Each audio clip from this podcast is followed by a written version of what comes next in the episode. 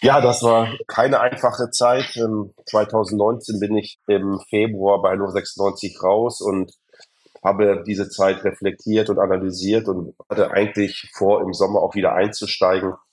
Es gab Möglichkeiten, es ähm, gab Anfragen und auch Angebote, aber die Situation um meine Mutter hatte sich äh, tatsächlich dramatisiert und ähm, sie ist dann gestorben, überraschenderweise doch relativ äh, kurzfristig.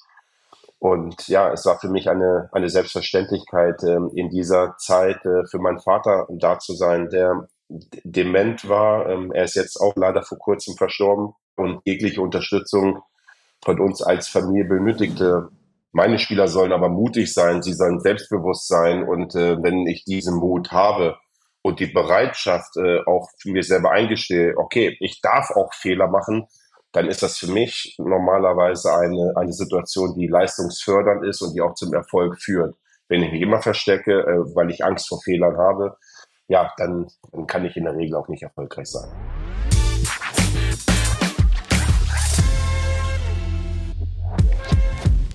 Willkommen zum Leader Talk. Hier ist Munir Zituni und ich unterhalte mich mit bekannten Persönlichkeiten aus dem Fußball über ihren Werdegang, ihre Lebensphilosophie und Ansichten. Können wir etwas von diesen Menschen lernen? Dieser Frage gehe ich in meinem Podcast nach und wünsche euch viel Spaß mit meiner neuen Folge.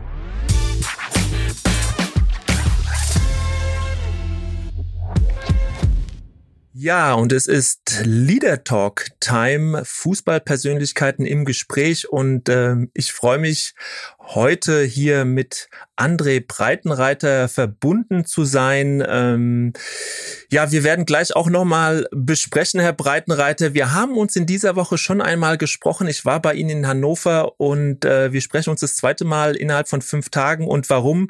Weil mir ein fürchterlicher Fehler unterlaufen ist und äh, ich die Audiodatei, die ich mit Ihnen aufgenommen habe, ähm, ja in irgendeiner Form so verunstaltet habe, dass sie nicht sendbar war und äh, deswegen wir dieses tolle erste Gespräch jetzt an dieser Stelle nochmal wiederholen müssen. Ein Fehler, der mich sehr, sehr geärgert hat. Sie haben da eine sehr große Offenheit, sehr großes Verständnis gezeigt. Deswegen erstmal vielen Dank, Herr Breitenreiter, dass Sie sich nochmal zur Verfügung stellen. Und lassen Sie uns kurz das auch gleich mal thematisieren. Fehlerkultur. Erstmal freue ich mich, dass Sie mit dabei sind und vielleicht beantworten Sie gleich mal so Ihr Verständnis von Fehlerkultur. Also erstmal von meiner Seite natürlich auch einen wunderschönen guten Morgen und wir sind alles Menschen und genauso agiere ich auch als Trainer, dass Fehler einfach dazugehören. Das ist überhaupt nicht schlimm, das kann passieren.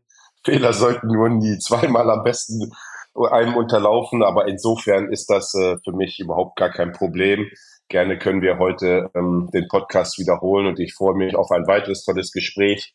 So handhabe ich das äh, in der Regel als Trainer oder auch als Mensch immer dass wir versuchen immer unser Bestes zu geben und ähm, wenn uns ein Fehler unterläuft, wir einfach die bestmöglichen Lösungen mhm. anstreben, um diese Fehler dann auch ähm, wieder gut zu machen.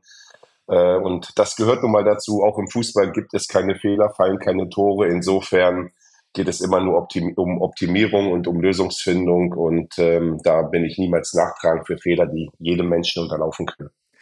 Lassen Sie mich kurz da nochmal ähm, diese Frage verfolgen. Jetzt gibt es nun mal ja fatale Fehler, die wirklich äh, ja Punkte kosten, manchmal auch den Job des Trainers. Ähm, wenn Sie so wirklich merken, da kommt auch Ärger hoch, äh, auch eine Wut vielleicht manchmal. Das wäre ja total menschlich. Wie versuchen die es dann trotzdem in die richtigen Bahnen zu lenken, wenn Sie so mal auf Ihre vielen Stationen auch schauen? Tatsächlich äh, ärgern mich ähm, Fehler, wenn sie unterlaufen, nicht so sehr, wenn ich versucht habe, mein Bestes zu geben. Also mhm. wir versuchen eine Mannschaft immer vorzubereiten für ein Spiel bestmöglich im Vorfeld, äh, damit sie auf dem Platz Lösungen ähm, für jegliche Situation auch hat ähm, und trotzdem natürlich auch ähm, freie Kreativität walten lassen kann.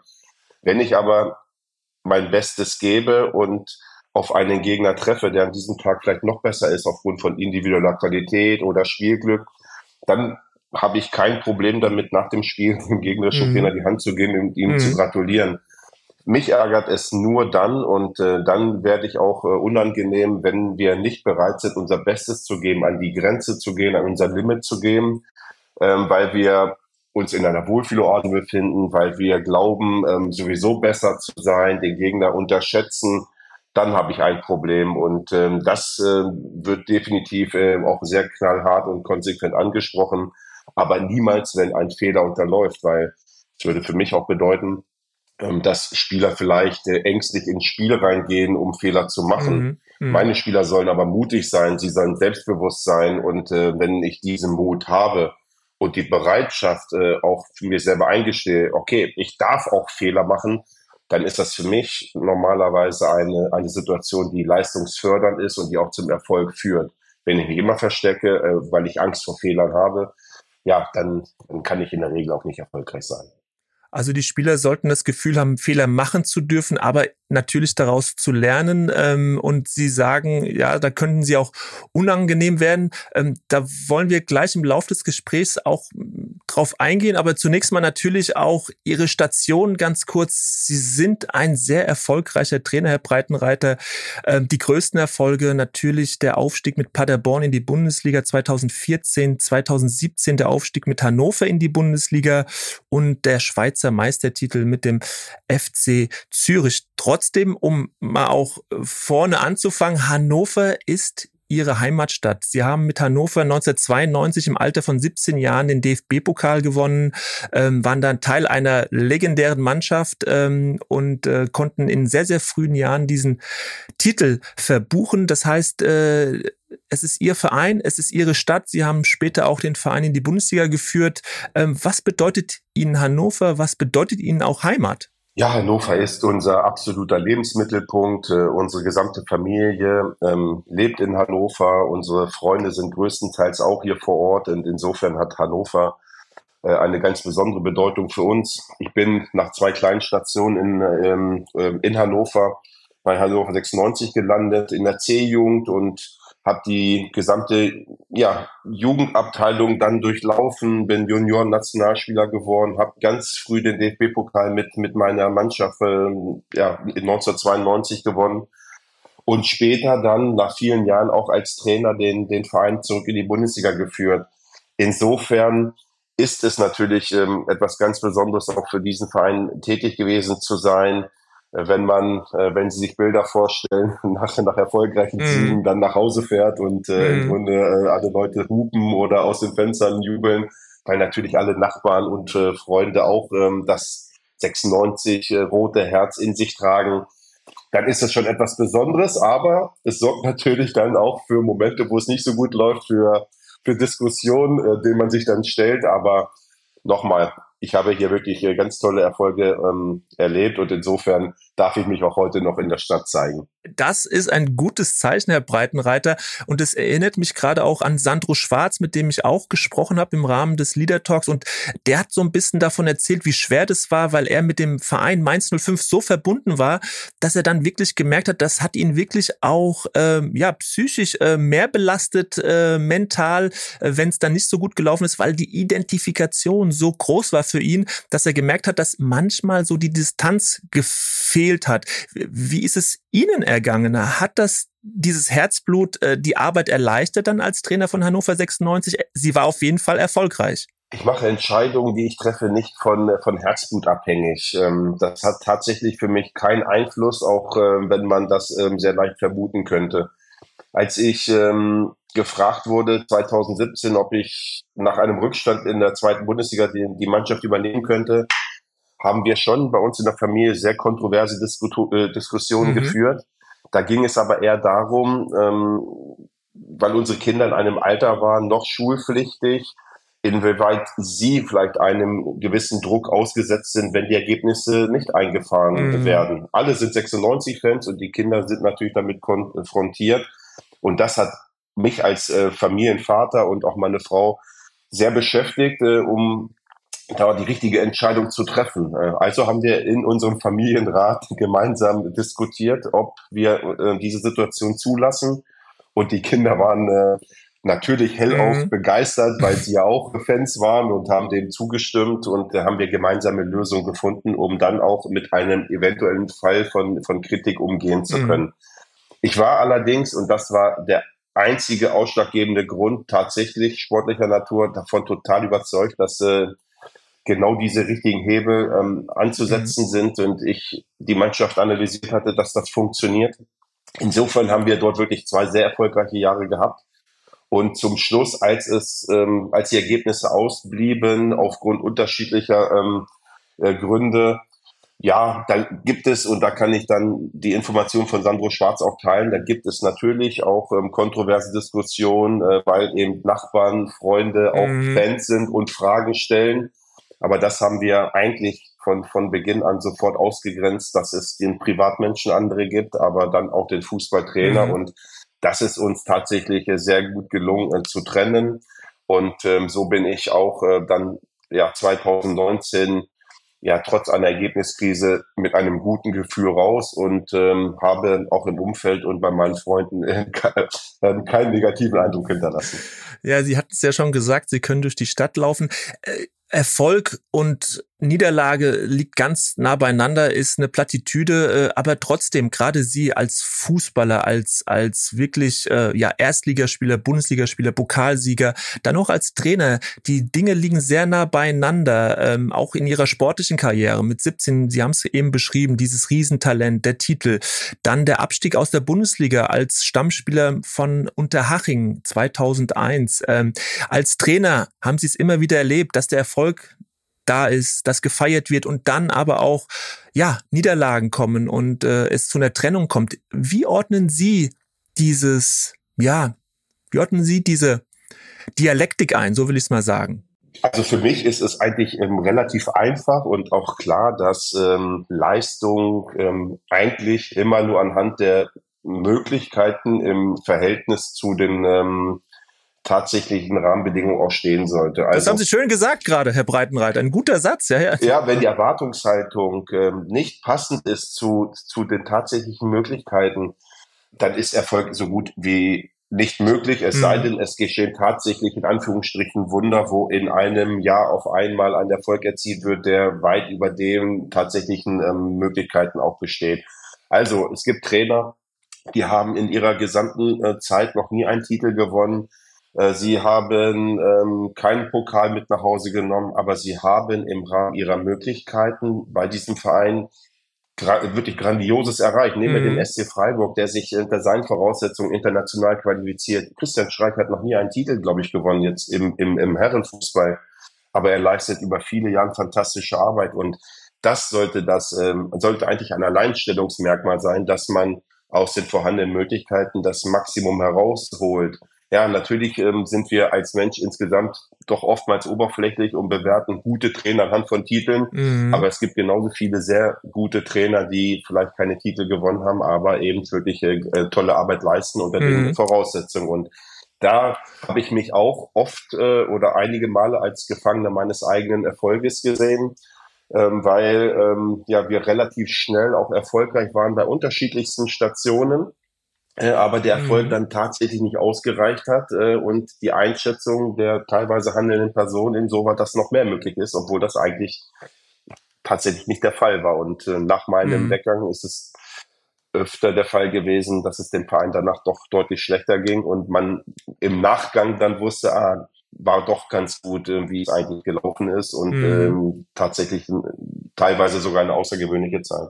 Trotzdem nochmal die Frage, wie hat sie das persönlich, wie trifft sie, wie sehr trifft sie das? Und es kommt ja auch darauf an, eine Souveränität, eine Gelassenheit auch auszustrahlen, auch bei den Stationen, die kommen. Und trotzdem trifft das mit Sicherheit sie, wenn, wenn sie dann auch, äh, ja, wenn es dann zu einer Trennung kommt. Wie, wie haben Sie das äh, jeweils verarbeiten können? Ja, so viele Situationen gab es da für mich tatsächlich nicht in Paderborn. Ähm, nach dem fantastischen Bundesliga-Jahr, wo wir dann abgestiegen sind, aber mit 31 Punkten, ähm, eigentlich mehr äh, geschafft haben, als äh, uns zugetraut wurde, äh, bin ich aus freien Stücken gegangen für eine neue Herausforderung. Genauso wie nach der Meisterschaft in Zürich bin ich auch aus, aus freien Stücken gegangen, ähm, weil ich in der mhm. Einschätzung mhm. war, dass eben ja die, ähm, die Messlatte wirklich erreicht ist und mit den mit den Möglichkeiten ähm, die Erwartungshaltung nicht erfüllt werden kann. So, ähm, das einzige Mal, wo ich tatsächlich schon auch enttäuscht war, war ähm, mein Aus nach ähm, einem erfolgreichen Jahr auf Schalke 04 mit Platz 5 und der direkten Qualifikation für die Europa League.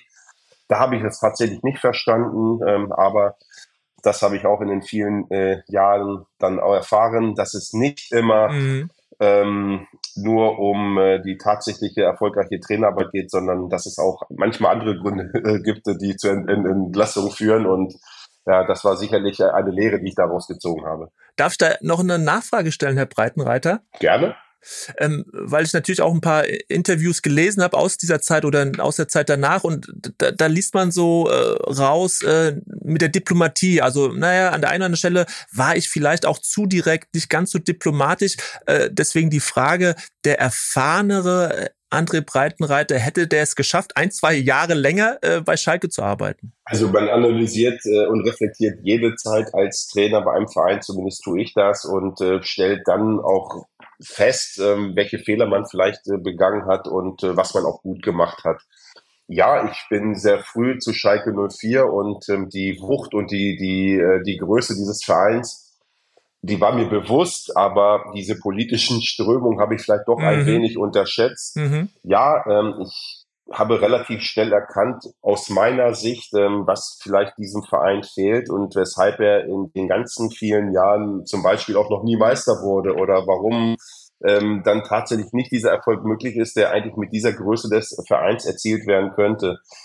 Ja, da habe ich äh, sicherlich das ein oder andere sehr ähm, direkt und auch offen angesprochen. Für mich allerdings weil ich eben dann auch ein, ein fordernder Trainer bin ja. im Sinne des Erfolges, um äh, immer das Maximum herauszuholen, habe ich damals geglaubt, ähm, dass vielleicht auch jede Person neben mir so denkt, um einfach äh, Dinge zu verändern, mhm. um in die Erfolgsspur zu gehen. Aber das kam bestimmt nicht bei jedem gut an und vielleicht hat sich der ein oder andere dann auch ähm, zu kritisch hinterfragt gesehen. Ähm, ja, da habe ich äh, sicherlich auch draus gelernt, äh, ähm, vielleicht Dinge, die, die mir auffallen, etwas äh, diplomatischer äh, dann mhm. auch in Zukunft anzusprechen.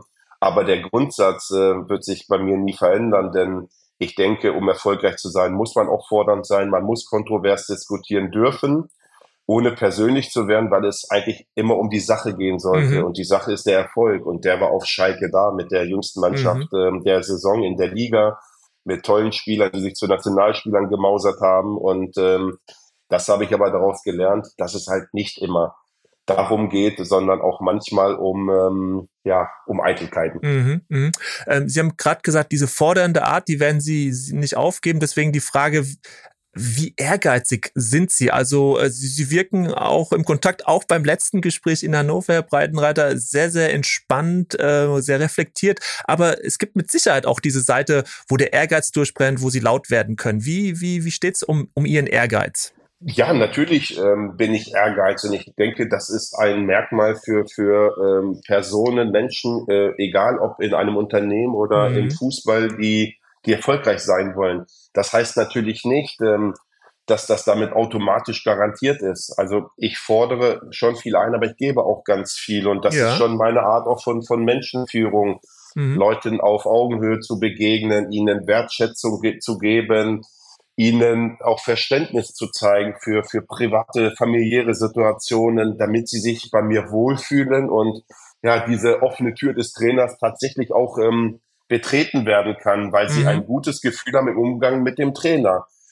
Wenn ich aber auch so viel gebe, und das mache ich oder habe ich bei jeder Station wirklich voller Identifikation getan äh, für den jeweiligen Verein, voller Herzblut und Begeisterung, dann nehme ich mir das Recht auch raus, dass ich ähm, diese Spieler, und da geht es ja auch um Weiterentwicklung, fordere. Wenn ich sehe, dort ist ein Spieler mit extrem viel Potenzial, der aber vielleicht noch die ein oder andere kleine Unterstützung benötigt, ähm, da gibt es aus meiner Sicht unterschiedliche Herangehensweisen, ähm, den Spieler in den Arm mhm. zu nehmen, aber auch fordern. Und, und wenn ich der Meinung bin, das ist notwendig, dann ziehe ich auch ähm, dieses Tool und ähm, ähm, ja, und bin dann auch mal sehr konsequent und gerade, äh, aber immer mit dem Blick auf Lösungsfindung äh, und nicht darum, um den Spieler mhm. jetzt irgendwie ähm, vielleicht auch zu scharf zu kritisieren, dass er dann traurig ist, sondern Lösung zu finden, was kann ich verbessern, wie kann ich mein Spiel optimieren, wie kann ich meine Herangehensweise vielleicht auch hinterfragen, um einfach dieses Level zu erreichen, mhm wofür mein Potenzial eigentlich ausgerichtet ist. Also, dass sie ein Spiel auch nicht verlieren, höre ich daraus, ähm, äh, dass er, dass er ja motiviert bleibt. Und es ist mit Sicherheit ja, und wir kommen gleich drauf, eines äh, der Geheimnisse wahrscheinlich, also diese optimale Paarung zwischen Empathie und, und Konsequenz und Entschlossenheit, die sie dann auch an den Tag legen können, weil dahingehend geht die nächste Frage. Jetzt waren Sie an so vielen Stellen erfolgreicher Breitenreiter, äh, wie wir es eben schon benannt haben, Paderborn, Hannover, Zürich.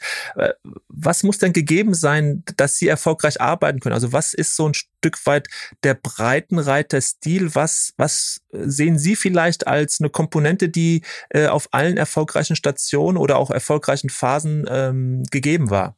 Ja, vom, vom Vorteil ist es grundsätzlich äh, für den Einstieg immer, wenn der Verein in der Vergangenheit zuvor nicht so gut performt hat, ne? mhm. ne? weil äh, letztendlich sind die Antennen besser ausgefahren, die, die Spieler ähm, sind irgendwo ein Stück weit auch ähm, in der Pflicht, ähm, die Situation zu verändern.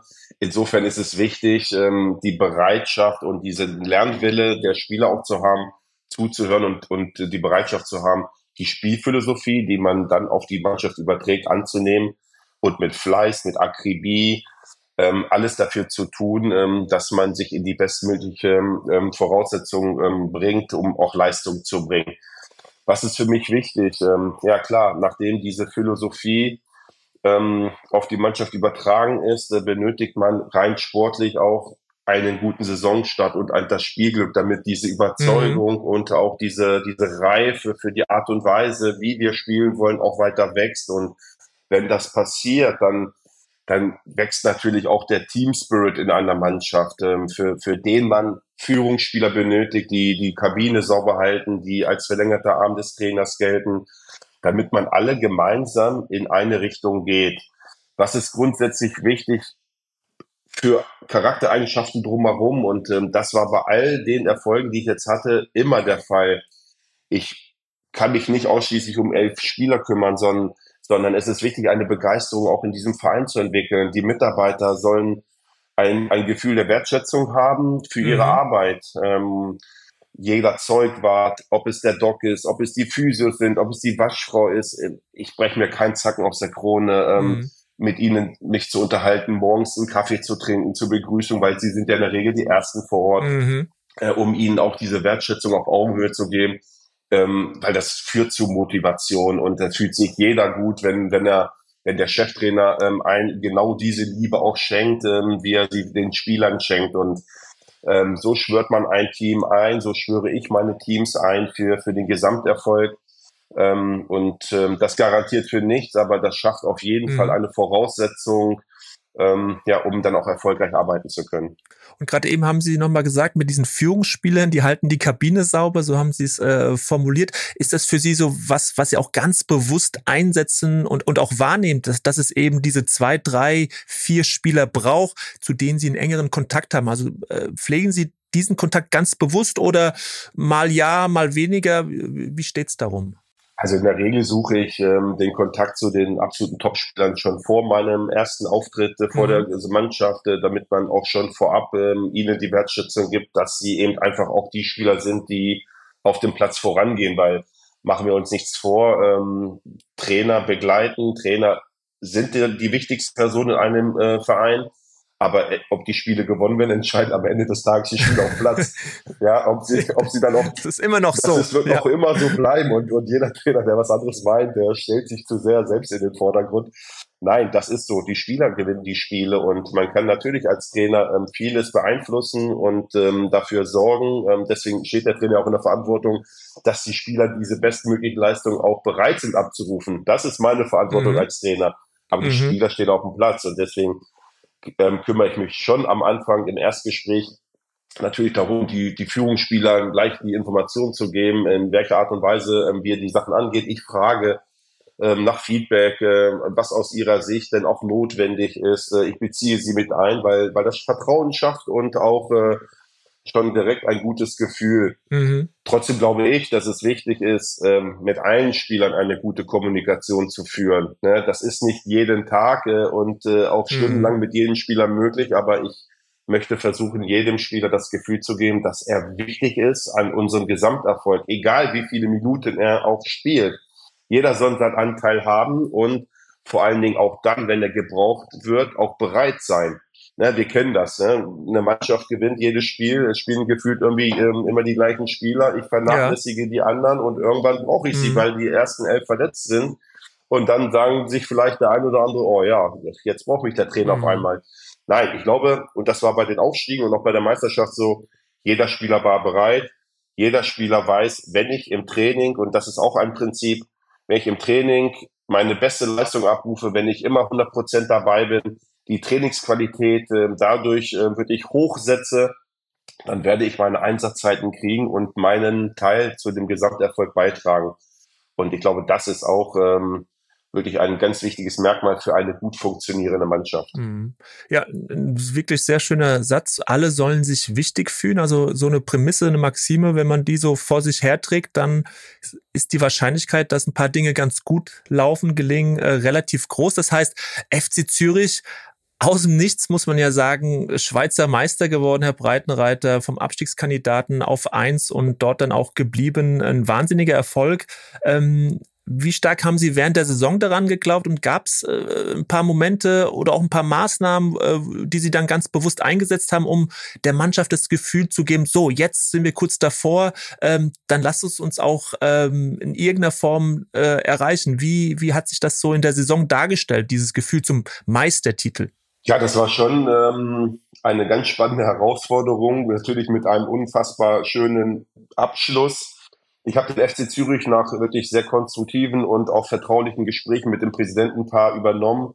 Der Verein war in den Jahren zuvor nicht von Erfolg äh, verwöhnt. Ähm, ja, in den letzten drei Jahren davor äh, nahezu abgestiegen und erst kurz vor, vor Ende der Saison äh, die Klasse gesichert. Also, mhm. wie ich es vorhin schon geschildert habe, ich bin dorthin gekommen, der Deutsche in der Schweiz ja auch immer erstmal schon kritisch hinterfragt, äh, weil wir natürlich mit, ja. grundsätzlich als Deutsche ja, dann auch konsequent sind, direkt und ähm, damit kommt ja auch nicht immer jeder mhm. klar, aber es ist uns relativ schnell gelungen, ähm, ein, einen, ein sehr gutes Zusammengehörigkeitsgefühl zu entwickeln. Ähm, der Verein ist nicht so groß aufgestellt, das heißt nicht so viele Mitarbeiter auf der Geschäftsstelle, aber alle Mitarbeiter der Geschäftsstelle, der gesamte Staff, äh, das Trainerteam, die Mannschaft, wir sind innerhalb kürzester Zeit eng zusammengekommen und das lag daran, dass wir natürlich auch das Glück hatten, dass wir einen sehr guten Saisonstart hatten, ähm, wo eben die Überzeugung greift ist. Und ähm, dieses Zusammengehörigkeitsgefühl und dieses Beisammensein,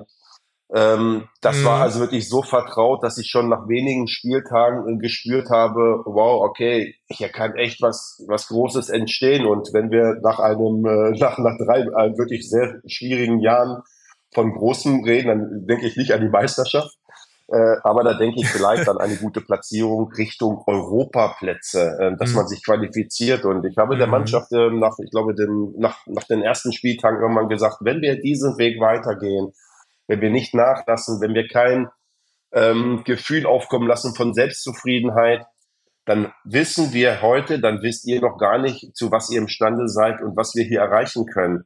Gehen wir diesen Weg weiter, investieren wir weiter und da habe ich einfach mit der Blerin Gemaili und auch mit Marquesano und Yannick Brecher ähm, drei Top-Führungsspieler gehabt, mhm. die nie dafür gesorgt haben, auf dem Platz, im Training oder auch in, äh, in der Kabine, äh, dass irgendwer abhebt. Ähm, und ähm, wie ich es vorhin gesagt habe, der Konkurrenzkampf hat auch dazu geführt, ähm, dass unsere Trainingsqualität und Intensität extrem hoch war, denn ähm, bei mir ist es egal, ob wir viele Spiele in Folge gewinnen. Wenn Spieler im Training nachlassen, weil sie meinen, sie müssen sich nur aufs Spiel ähm, äh, konzentrieren, mhm.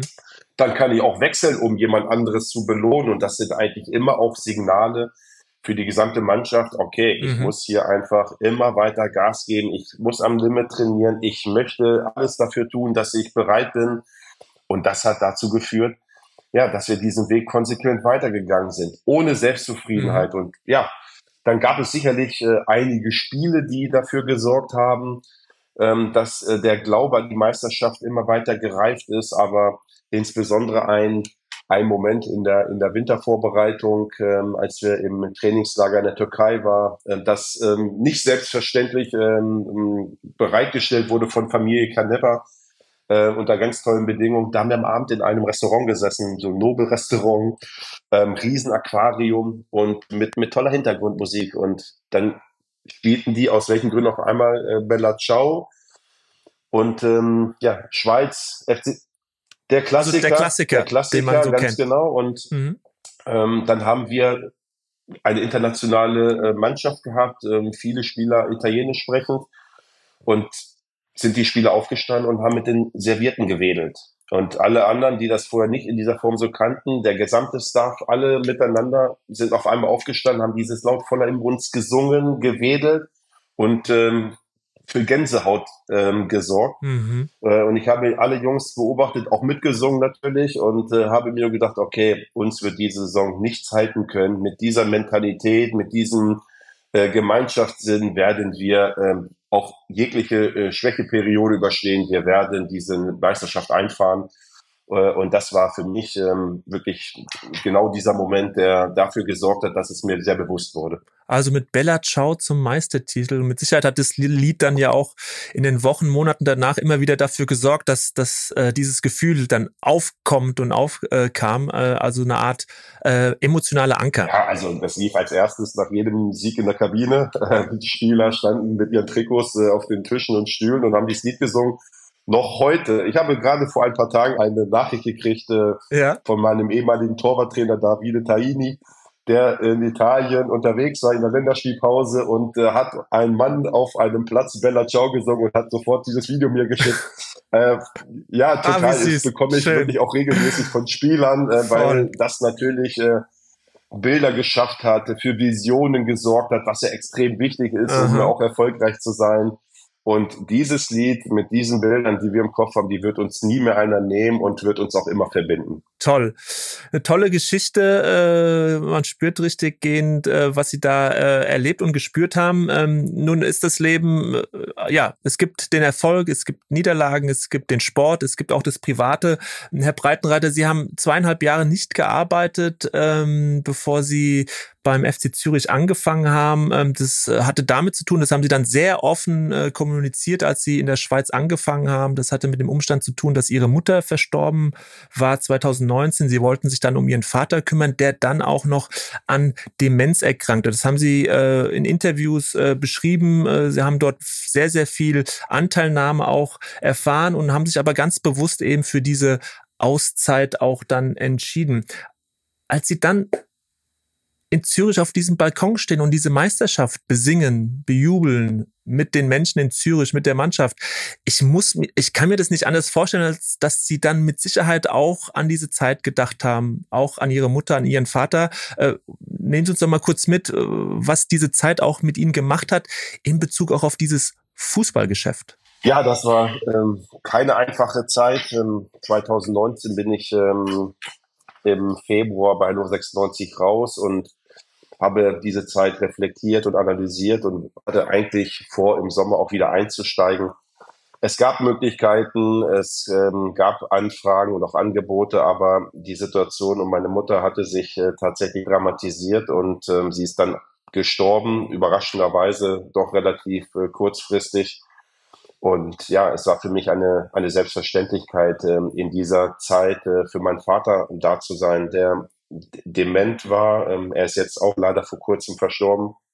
Ähm, dement war und jegliche Unterstützung von uns als Familie benötigte. Ähm, wir haben ihn sehr kurzfristig in ein Pflegeheim bringen müssen, weil es zu Hause alleine einfach nicht mehr ging. Und es ist einfach meine Verantwortung als Sohn, ähm, genau wie für meine Brüder, ähm, dass wir für unsere Eltern in, in diesem Fall zu 100 Prozent da waren und zur Seite standen. Mhm. Ich habe meinen Eltern nahezu alles zu verdanken. Sie haben mich als kleiner Junge wirklich äh, tagtäglich begleitet und mir alles ermöglicht, so dass es für mich eine Selbstverständlichkeit war, ähm, ja, mich so lange auch aus diesem Fußballzirkus mhm. rauszunehmen, mhm. ähm, ehe mein Vater nicht gut angekommen ist in diesem Pflegeheim, in der, in dem wir wirklich mhm. ohne, ohne Bedenken dann auch ähm, sich wieder auf andere Aufgaben konzentrieren ähm, können.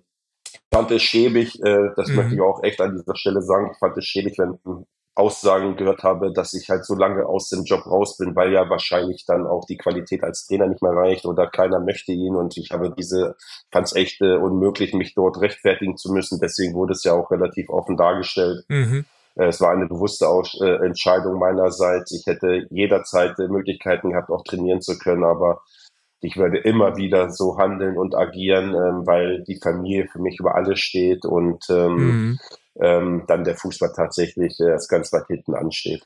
Ja, und ich glaube auch für, für alle da draußen völlig äh, nachvollziehbar und dass es dann Menschen gibt, die das anders einordnen, das ist wirklich schade und, und sehr traurig. Und ähm, deswegen ähm, wichtig, das auch an dieser Stelle so deutlich zu sagen, äh, welche Werte für sie wichtig sind und, und dass sie da, da auch dahingehend konsequent sind. Jetzt kann ich mir vorstellen, Herr Breitenreiter, das ist eine Krankheit, Demenz, die viele, viele Menschen äh, in Deutschland natürlich auch äh, betrifft in der Familie. Sind Sie da so ein Stück weit auch zum Ansprechpartner geworden, ähm, weil sie natürlich in der, in der öffentlichen Rolle sind äh, und Menschen auch merken, so Mensch, da geht's einem auch so wie mir, eine, eine Persönlichkeit aus dem öffentlichen Leben. Äh, haben Sie diese Rolle ein Stück weit äh, auch angenommen? Äh, wie waren so auch die, ähm, die Reaktion der Menschen? Ja, also ich glaube, das ist schon ein sehr privates Thema mhm. und ähm, da ist man natürlich nicht Ansprechpartner für jeden, ähm, weil ähm, aufgrund äh, des Stellenwerts in der Öffentlichkeit würde das wahrscheinlich auch über die Grenzen hinausgehen. Aber natürlich bin ich Ansprechpartner im Freundeskreis und Bekanntenkreis, wo ähm, gleiche Fälle, ähnliche Fälle auftreten, besonders auch im Umgang damit, mhm. weil sich natürlich der Umgang mit ähm, dementen Personen also wirklich sehr schnell auch verändern kann sie vergessen halt einfach und äh, können sich an viele Dinge nicht mehr erinnern und äh, das nimmt von der von Zeit zu Zeit auch zu und damit muss man lernen umzugehen und das haben wir auch unter uns Brüdern, wir sind zu dritt, dann auch festgestellt, dass wir unterschiedlich ähm, mit, mit persönlichen Treffen auch umgehen. Ähm, ein Bruder war vielleicht etwas trauriger, weil ähm, der Vater ihn nicht mehr in dieser Form so erkannt hat. Äh, aber dann kann ich nur sagen, es ist wichtig, in den Momenten, wo man sich sieht, äh, für einen guten Moment zu sorgen, ähm, Lächeln herauszukitzeln, positive Gefühle zu erzeugen. Natürlich vergisst das fünf Minuten später wieder, wenn die Demenz fortgeschritten ist. Mhm. Aber das, damit muss man sich arrangieren und äh, wenn man das nicht hinbekommt, und was ist, das ist wirklich schwierig, dann, dann ist, dann raubt das auch einem selbst Kraft und Energie. Also habe ich gelernt, damit umzugehen. Ich habe meinen Vater oft besucht. Ich habe ihn ausgeführt. Wir waren Eis essen und ich habe in diesem Moment für ein gutes Gefühl gesorgt. Wir haben Kopfball hin und her gemacht, ja, im Pflegeheim. Ach, das schön. war wirklich äh, mhm. grandios und das hat richtig, man hat richtig gesehen, er wusste zwar nicht mehr, dass er Fußball gespielt hat, aber mhm. er konnte es. Er konnte äh, es. Und weil dann da die Intuition durchkommt. Diese Momente, die sind wertvoll, ähm, auch für einen selbst, weil mehr kann man einfach nicht mehr äh, beeinflussen. Diese Krankheit ist wirklich äh, extrem schwierig und schlimm und mhm. äh, wir haben das insoweit gut hinbekommen. Nun ist unser Vater ja leider verstorben äh, und insofern ähm, ja, haben wir ähm, dieses Thema auch abgeschlossen. Mhm. Ja, vielen Dank nochmal an der Stelle, Herr Breitenreiter, für Ihre Offenheit und äh, trotzdem, äh, ja, schwingt da ganz viel mit, was Sie jetzt gerade auch gesagt haben nach draußen. Vielen Dank äh, für, für diese Sätze und ähm, so langsam kommen wir auch schon ans Ende unseres Gesprächs, Herr Breitenreiter. Ähm, wenn Sie so auf Ihre Trainerkarriere schauen, so gerade auch zu den Anfängen zurück, äh, kurz nach Ihrer Spielerkarriere, die Sie an Havelse äh, beendet haben, äh, worauf sind Sie so am am meisten stolz oder wo sehen Sie auch eine ganz große Veränderung, wenn Sie sich jetzt mal den jungen Trainer André Breitenreiter auch nochmal vor Augen halten? Ja, als Trainer habe ich mich ähm, klar auch verändert. Ich glaube nicht von meinen Grundsätzen, von meinen Prinzipien, auch mhm. ähm, in der Art von Fußball, ähm, wie ich Fußball verstehe und wie mein Fußball aussehen soll. Aber natürlich wird man mit der Zeit gelassener und auch ein bisschen entspannter. Ähm, Erfolge, über Erfolge spricht man natürlich immer gerne, aber ähm, habe ja vorhin schon mal gesagt, was sind Erfolge? Und mhm. wenn ich mich dann an, äh, an mein erstes Ausprobieren als Trainer zurückerinnere, und äh, das waren die, die kleinen Jungs um meinen Sohn vom TUS Altwarmbüchen. TUS Altwarmbüchen. TUS Altwarmbüchen, mhm. ja, die, die, die beiden Trainerinnen sind für ein Studium ähm, leider weggezogen und wir mussten von, von heute auf morgen ähm, Ersatz finden. Also bin ich als Trainer und mein Freund Jens Kurt Müller als, als Manager eingesprungen.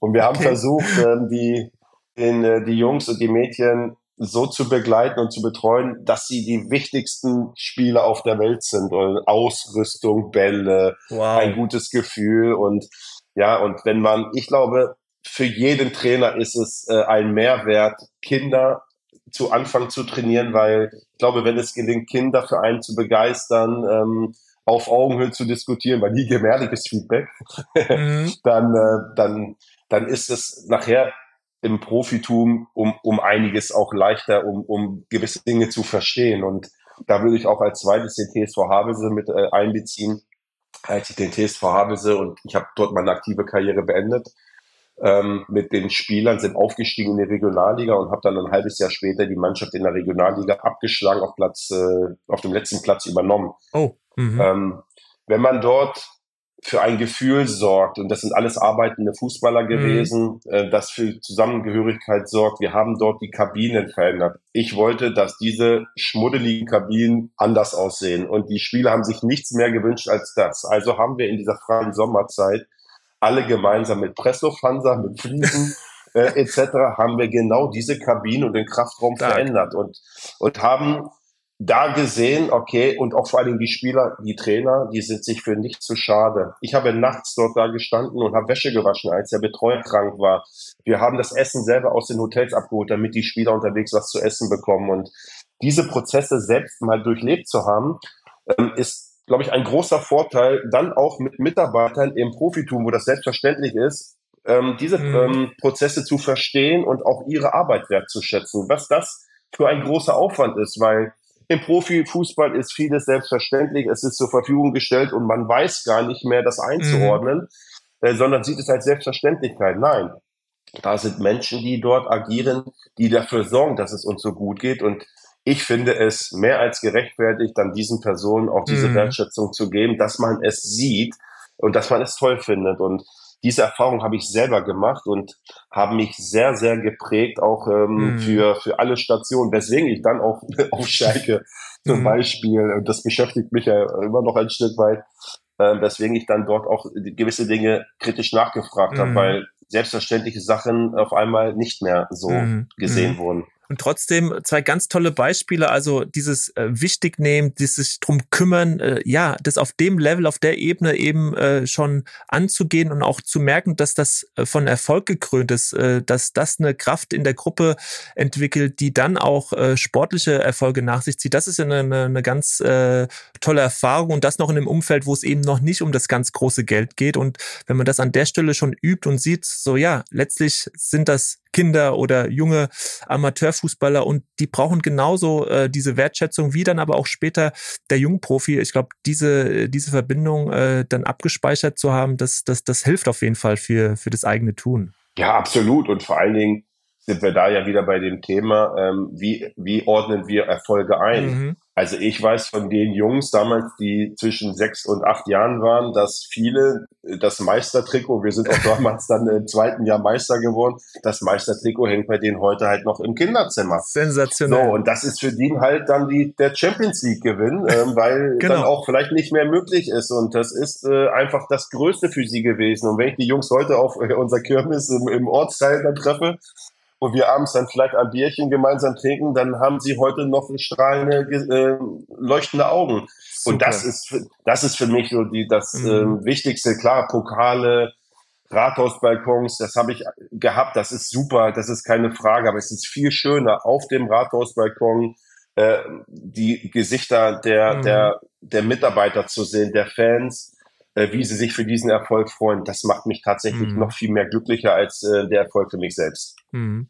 Ja, das kann ich mir äh, sehr, sehr gut vorstellen. Und ähm, die letzte Frage, Herr Breitenreiter, ähm, so, so als Fußballer erlebt man äh, paar Trainer äh, und das kenne ich aus eigener Erfahrung und später erinnert man sich so an den einen oder anderen Satz und denkt sich so, Mensch, da hat der irgendwie auch recht gehabt. Äh, wie, wie ist es so mit, mit Sätzen, die Sie also als Spieler noch so abgetan haben und so jetzt als selbst als aktiver Trainer, dass die Ihnen in den Sinn kommen? Gibt es da, gibt's da ein, zwei äh, Sätze, die Sie heute aktuell auch in äh, Verbindung setzen mit dem, was Sie als Spieler erlebt haben? Also erstmal habe ich äh, versucht, von all den Trainern, die ich als Spieler ähm, selbst ähm, genossen habe, die besten Sachen herauszufiltern und in meine Trainerphilosophie einfließen zu lassen. Ähm, da gibt es sicherlich ähm, schon ein, zwei Trainer, über die ich gleich kurz spreche, die mich in gewissen Bahnen auch ähm, schon, ähm, wie sagt man, ähm, geprägt oh, haben. Geprägt haben, genau, mhm. geprägt haben. äh, natürlich hat jeder Trainer seine eigenen rote Linie und äh, seinen eigenen roten Faden, äh, um dann auch erfolgreich zu sein. Aber mhm. alle Zuhörer, die sich an Felix Magath erinnern, wissen, ähm, und er hat damals zu mir gesagt, Breite, du musst mehr laufen. Da wird, das wird jetzt für viele Schmunzler sorgen bei den ehemaligen Spielern, die er trainiert hat. Ähm, das klingt nicht despektierlich äh, für Felix Magath. Nee. Ähm, ich kann das deswegen ganz bewusst sagen, er war für mich ein Trainer, der wie kein zweiter nach dem Leistungsprinzip aufgestellt hat.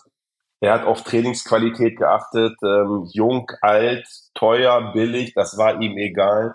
Die Jungs, die Spieler, die fleißig waren und die im Training immer alles gegeben haben, die waren bei ihm auch ganz weit vorne und ja, man musste viel laufen, das ist so.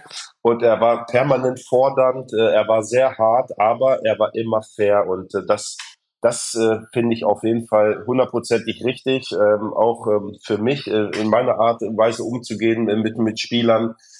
Kein Vergleich, was ähm, Trainingsinhalte etc. angeht. Da findet jeder seinen eigenen Weg. Aber er war ehrlich im Feedback, er war fair im Umgang mit den Spielern mhm. und, und er war dann auch hart. Ja, ob man immer heute so hart sein muss, ist was anderes, aber ich, ich kann nur mhm. voll des Lobes für, für diesen Trainer sprechen. Und der zweite wäre tatsächlich ähm, dann Lorenz Günther Köstner. Ah, die mhm. sind sich beide schon ein Stück weit ähm, ähnlich. Bei Lorenz Günther Köstner habe ich in Unterhaching eigentlich meine beste aktive Zeit gehabt in der Bundesliga. Mich verpflichtet. Ich habe schon viele Tore geschossen für die Spielvereinigung ähm, Unterhaching. Äh, wir haben dort eigentlich nahezu aus den Möglichkeiten das Maximum herausgeholt. Und ich war seinerzeit verletzt. Ich hatte einen Muskelfaserriss und habe zwölf Tage nicht trainiert und ähm, Lorenz Köstner wollte, dass ich unbedingt gegen Eintracht Frankfurt an dem Abend spiele. Mhm.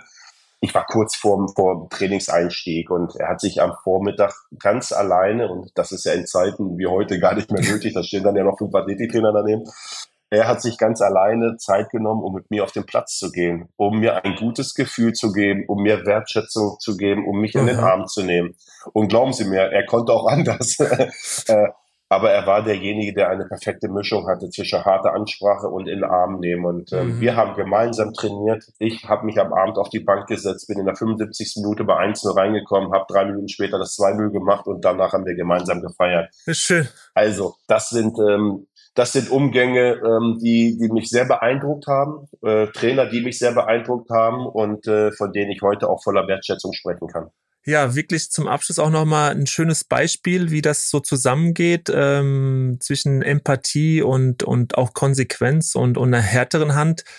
Herr Breitenreiter, ich möchte mich wirklich bedanken auf zwei Ebenen. Erstmal, dass Sie einfach nochmal äh, sich die Zeit genommen haben, ein zweites Mal mit mir zu sprechen ähm, und äh, dann natürlich auch über darüber, was, was Sie gesagt haben, ähm, nicht nur vom Aspekt der Führung des Leaderships, äh, sondern auch das, was Sie ja ähm, aus dem persönlichen Bereich offenbart haben. Dafür möchte ich Ihnen sehr, sehr danken und viele Zuhörer, Zuhörerinnen werden Ihnen das mit Sicherheit auch danken. Vielen Dank für diese Authentizität, die Offenheit und ähm, wir werden jetzt auflegen und das erste, was ich machen werde, ist natürlich zu checken, dass die Datei auch ordentlich abgespeichert ist. Also, Herr Breitenreiter, vielen, vielen Dank. Ich bedanke mich auch ganz herzlich. Es hat mir auch ein zweites Mal Spaß gemacht und ich drücke jetzt alle Daumen, die ich habe, dass es tatsächlich auch äh, aufgenommen ist.